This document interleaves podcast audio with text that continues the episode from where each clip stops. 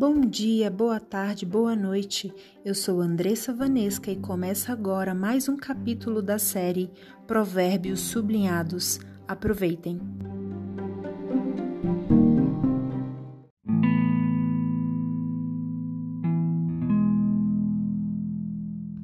Capítulo 9 A sabedoria e a falta de juízo. A sabedoria construiu a sua casa sobre sete colunas. Mandou matar animais para uma festa, preparou vinho e pôs à mesa. Aí mandou as suas empregadas gritarem do lugar mais alto da cidade: Entre, gente tola! E disse às pessoas sem juízo: Venham, comam a minha comida e bebam o vinho que eu preparei. Deixem a companhia dos tolos e vivam, sigam o caminho do conhecimento. Se você repreender uma pessoa vaidosa, a única coisa que vai conseguir é ser insultado. Se tentar corrigir um homem mau, o que vai conseguir é ser humilhado. Nunca repreenda uma pessoa vaidosa, ela o odiará por isso. Mas, se você corrigir uma pessoa sábia, ela o respeitará. Qualquer coisa que você ensina a uma pessoa sábia torna-a mais sábia ainda, e tudo o que você diz a uma pessoa direita aumenta a sabedoria dela. Para ser sábio, é preciso primeiro temer a Deus, o Senhor. Se você conhece o Deus Santo, então você tem compreensão das coisas. A sabedoria fará com que você viva uma vida mais longa. Se você for sábio, o lucro será seu. Se zombar de tudo, você mesmo sofrerá as consequências. A falta de juízo é como uma mulher espalhafatosa, tola e sem vergonha. Ela senta-se à porta da sua casa ou num banco no lugar mais alto da cidade e grita aos que passam preocupados com seus negócios. Entre gente tola e diz às pessoas que não têm juízo: a água roubada é mais gostosa, o pão furtado é mais saboroso. Mas os convidados dela não sabem que aqueles que vão à sua casa morrem e que os que entraram já estão nas profundezas do mundo dos mortos.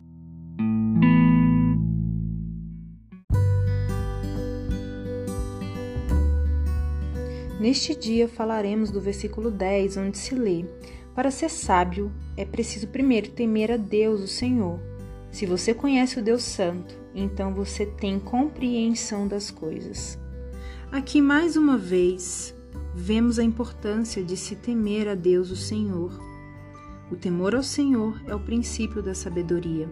Lá no primeiro capítulo deste livro, vimos que temer ao Senhor é respeitá-lo e obedecer aos seus mandamentos de amor amor a Deus acima de todas as coisas, amor a si mesmo e ao próximo como amamos a nós mesmos.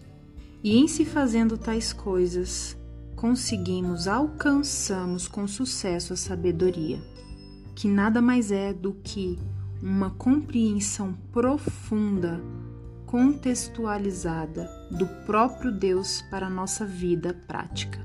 No versículo que acabamos de ler, ainda vemos que para além do temor ao Senhor, o conhecimento sobre Deus traz compreensão, sabedoria, discernimento prático para nossas vidas. Portanto, o que significa conhecer a Deus? Conhecer a Deus significa relacionar-se com Deus, relacionamento de intimidade, de proximidade. No Evangelho de João 17, Jesus diz que a vida eterna é conhecer a Deus, o único Deus verdadeiro, e a Jesus, a pessoa quem Deus enviou ao mundo. Ou seja, o conhecimento de Deus, o conhecimento de Cristo, relacionamento com Deus, nos proporciona vida eterna. A vida eterna não é um lugar, definitivamente a vida eterna é uma pessoa, a vida eterna é Deus. A vida eterna é conhecer a Deus e conhecer a Cristo, quem Ele enviou. Agora, como se relacionar com Deus? Como conhecer a Deus? Como nos tornamos mais próximos dele? O relacionamento com Deus exige disciplina. Mas o que significa disciplina? Disciplina tem muito pouco a ver com obedecer regras, obedecer uma ordem, obedecer a um passo a passo. Disciplina tem a ver com o modo de agir, mas não é qualquer modo de agir, é um modo de agir que demonstra constância. Portanto, uma pessoa disciplinada é uma pessoa que age de determinada maneira e que é constante ao agir de determinada maneira. Ou seja, no relacionamento com Deus é preciso disciplina, é preciso escolher determinado modo de agir para conhecê-lo e ter constância em se aplicar esse módulo. A palavra de Deus, a Bíblia, traz algumas disciplinas espirituais que nos ajudam nessa aproximação a Deus. E essas disciplinas espirituais são orar, ler a Bíblia e jejuar. Orar significa falar com Deus, separar um período intencional para falar com Deus. Ler a Bíblia significa mais do que lê-la como um livro comum. Ler a Bíblia significa pedir a orientação do Espírito Santo de Deus enquanto lemos, para que nossos olhos espirituais sejam abertos e possamos então receber a revelação de Deus para nossas vidas, a revelação de sabedoria de Deus para nossa vida. E jejuar, em palavras bem simples, significa abster-se de algo que gostamos temporariamente para nos dedicarmos a Deus. Podemos nos abster de várias coisas, como comida, lugares, redes sociais, objetos. Agora, Andressa, existe um momento em específico em que devo me relacionar com Deus? Todo tempo é tempo de se relacionar com Deus. Todo tempo é tempo de conhecê-lo, independentemente de lugar. Todo tempo é tempo de adorar a Deus, de buscá-lo. Tenha sempre consigo respeito, admiração e fé, porque sem fé é impossível agradar a Deus. Pois aqueles que o buscam precisam acreditar que ele existe e que ele recompensa aqueles que se determinam a conhecê-lo. Andressa, mas por que devo me relacionar com Deus? Por que devo buscar conhecê-lo? Como lemos nesse versículo, relacionar-se com Deus, conhecer a Deus, traz compreensão das coisas. É como se o céu se abrissem sobre nós para que nós recebêssemos as revelações de Deus para nossas vidas, para que nós recebêssemos sabedoria para nossas vidas no dia a dia, na prática. E recebemos sabedoria, recebemos prosperidade de Deus, recebemos paz, recebemos tudo aquilo que vem do alto, que é bom, perfeito e agradável. Recebemos a vontade de Deus sobre nossas vidas. Temos a Sua vontade revelada a nós quando nos relacionamos com Deus. Por isso, é importante relacionar-se com Deus.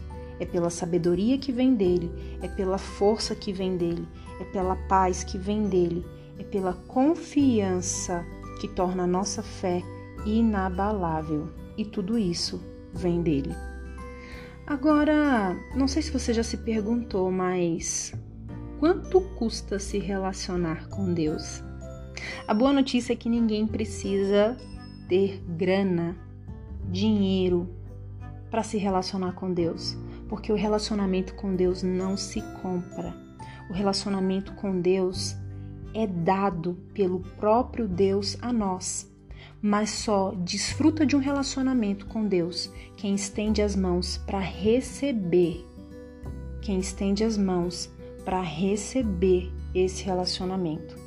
Como assim? Deus está sempre presente, sempre presente. Ele está em todos os lugares ao mesmo tempo. Ele está aqui agora comigo, ele está aí agora com você. Deus é sempre presente. Deus é Deus Emanuel, Deus sempre presente. Portanto, ele já está próximo. Só que desfrutamos dessa proximidade com Deus quando entregamos a nossa vida a Ele, quando entregamos as nossas vontades a Ele, quando dedicamos tempo de qualidade para estar com Ele, então tudo em nós torna-se sensível para ouvi-lo. Em outras palavras, o custo para se relacionar com Deus é a própria vida, é a minha própria vida, é a sua própria vida, entregando completamente, sem reservas, a própria vida a Ele. Tempo vontades, desejos, sonhos, tudo entregando a Ele. E esse é o melhor e maior investimento que você pode fazer hoje é entregar a sua vida completamente a Deus, se deixar aos seus cuidados.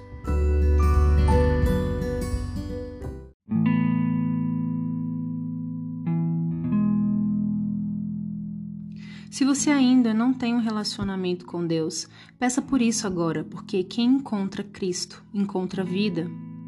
Então, se você quer esse relacionamento, se está disposto a um relacionamento com Deus que te leve a um nível de sabedoria e de revelação, que te leve, portanto, a acessar prosperidade e paz, porque são esses os pensamentos que Deus tem para nós, ore assim comigo.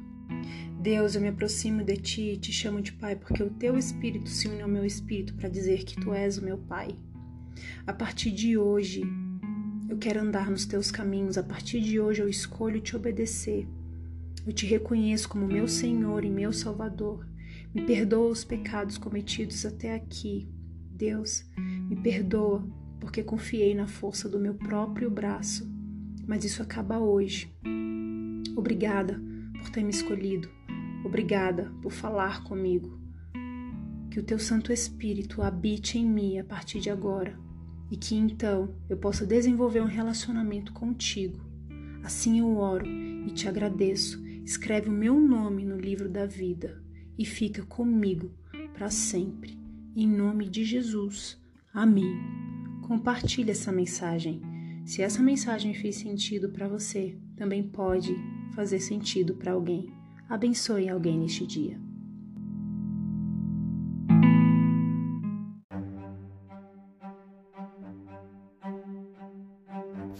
Você acabou de ouvir Provérbios Sublinhados Caso queira, siga-me no Instagram, arroba Andressa Vanesca, Vanesca com W-A-N-N-E-S-K-A. Fiquem bem.